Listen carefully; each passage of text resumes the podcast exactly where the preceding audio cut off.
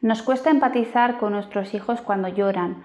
Relacionamos llorar con portarse mal, relacionamos llorar con ser más pequeño de lo que aparentemente es. Por lo tanto, cuando nuestros hijos lloran, se activa en nosotros una situación de, alerta, ¿no? Algo está pasando, algo no estamos entendiendo, ¿no? Algo no estamos viendo, ¿no? El niño llora y no sabemos qué hacer, ¿no? Nos acercamos, le abrazamos, le acogemos, le preguntamos, ¿qué hacemos, no? A veces intentamos acompañar y el niño aún se enfada por lo tanto, ¿no?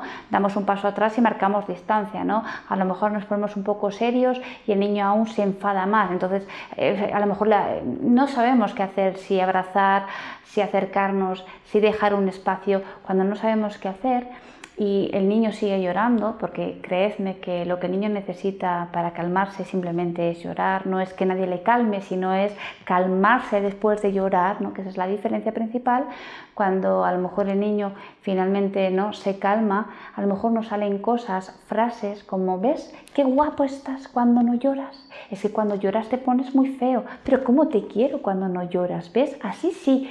¿Ves qué contentos estamos todos cuando no lloramos, cuando nos portamos bien? Hemos hecho una relación de la emoción, de la tristeza, de la rabia, de la frustración manifestada con el llanto, lo hemos relacionado con el qué contenta estoy yo porque tú no lloras.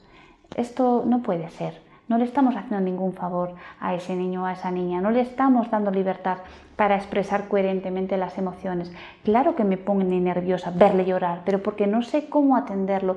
Claro que me, que me altera ese llanto, ese, ese, ese ruido que se genera, esa situación agitada, pero esa es una situación y una cuestión mía personal. No deberíamos de relacionar cuando el niño ha conseguido calmarse, no deberíamos de relacionar eso con lo que yo te quiero a ti.